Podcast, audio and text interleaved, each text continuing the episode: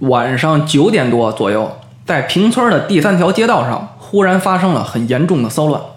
多严重呢？几乎每个屋子的门口都站着三五个人，在那叽叽喳喳，拧着眉头议论着什么呢？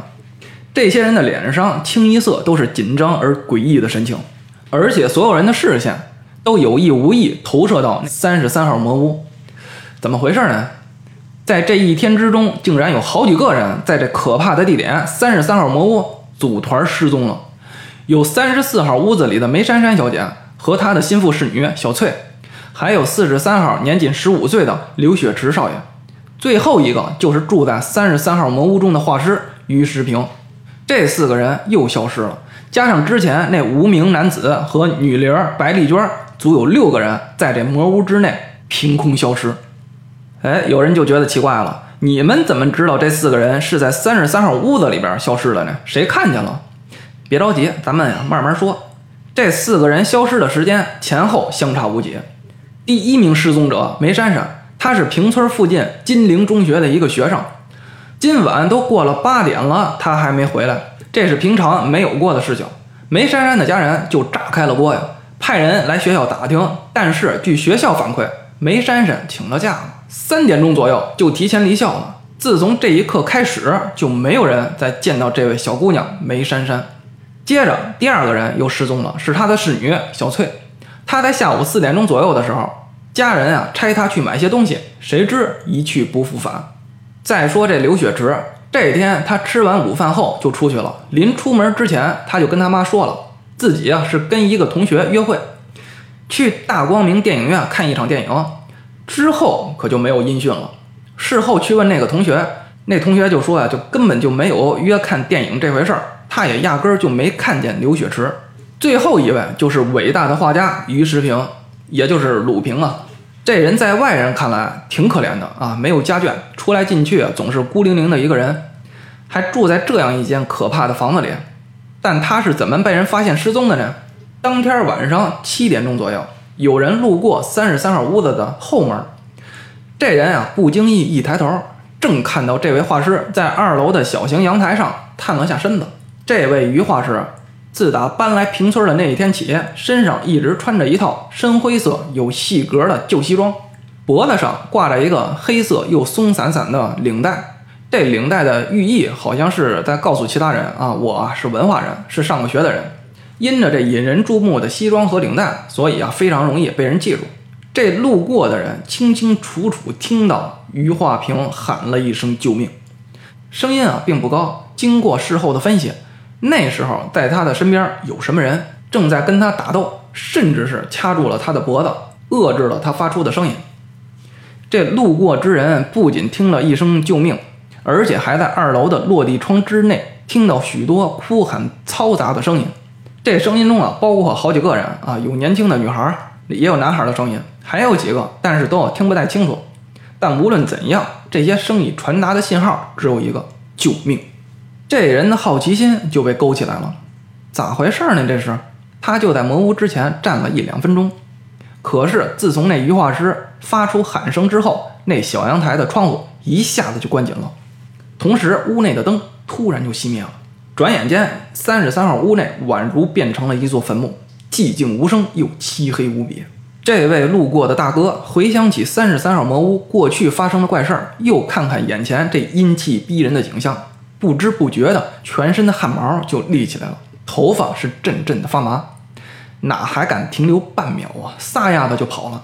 当然啊，这位大哥还是相当的理智的，他怀疑啊，是不是自己一直以来都对这三十三号屋子有恐惧感？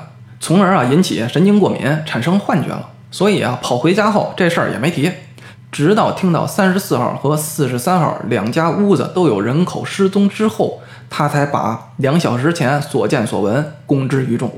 等他说清道明之后，群众们的神经可就提起来了，全数把目光落在了那阴森森的三十三号茅屋上。这消息一传出去，虽然那些吃瓜群众不敢进屋看看什么情况。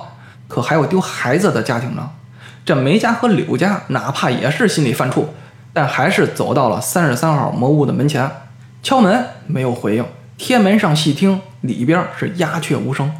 破门，两家人是破门而入，找人吧。从一楼找到三楼，是一个人影儿也没找到。更诡异的是，屋子里是干干净净，连个家具都没有。这可就见了鬼了！莫非这屋子不止吃人，饿极了连家具都吃？疑惑归疑惑，但这人还得找啊！再认真找找，或许有疏漏的地方呢。找吧，还别说，这一找发现了几件东西。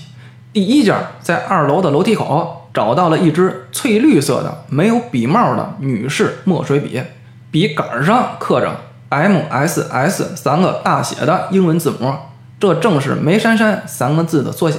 第二件，在二层楼前的门后，又找到了一只五颗小钻石所镶成的梅花形的别针，经柳家人的指认，这是刘雪池的东西。今天外出的时候，家人看到他将这小东西插在了他一条绿色的领带上。第三件同样是在二楼，在窗户的窗键上，也就是栏杆上，发现了一大条撕碎的黑色的大领带，谁的？于世平的，也就是鲁平的。最后，众人还找到一小包的丝线和一小包的袖针，那是梅家白天差使侍女小翠去购买的东西。这两样东西最终却在二楼浴室内的白瓷浴缸里被发现了。既然发现了这些东西，那就足以证明突然失踪的这四个人毫无疑问的都来过这三十三号魔屋。可是，这又引起了更多的疑惑：第一，除了屋子的主人于时平之外，那梅珊珊、小翠和刘雪池来这儿干嘛呀？第二，他们来这里是自动进来的，还是被逼迫进来的？第三，假定说是被逼迫进来的，那么是谁逼迫的他们？又用的什么方法逼迫的他们？第四，他们进来之后去哪儿了？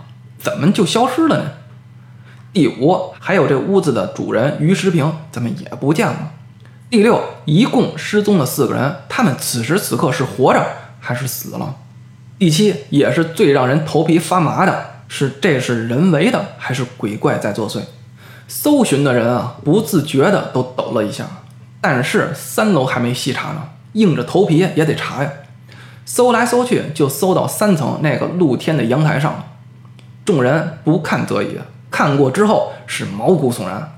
首先被发现的是在阳台的一角，发现一个干瘪的脑袋。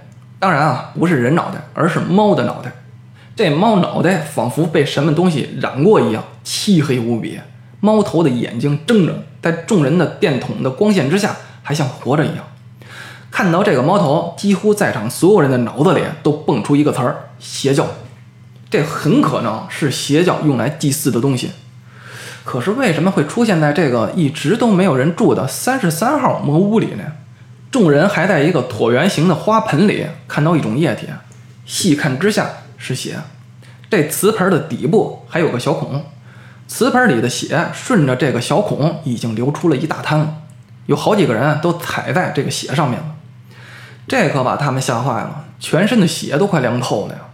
可是还没完，在这血液未流尽的瓷盆里，赫然还有一个小东西。有胆子大的提着手电筒，瞪着大眼睛，屏气凝神的把那小东西拿起来了。是什么呢？是一枚一寸多长、连着牙龈一起被掰下来的带血的牙。可是啊，这并不是人的牙齿，也说不出啊是哪种动物的牙齿，更像是一种未知的生物。换句话说，更像是魔鬼的牙齿。在这精神极度紧绷的时刻，不知谁再也受不了了，猛然高喊道：“快跑啊！”狂喊一声后，他是连滚带爬逃出了这可怕诡异的三十三号魔屋。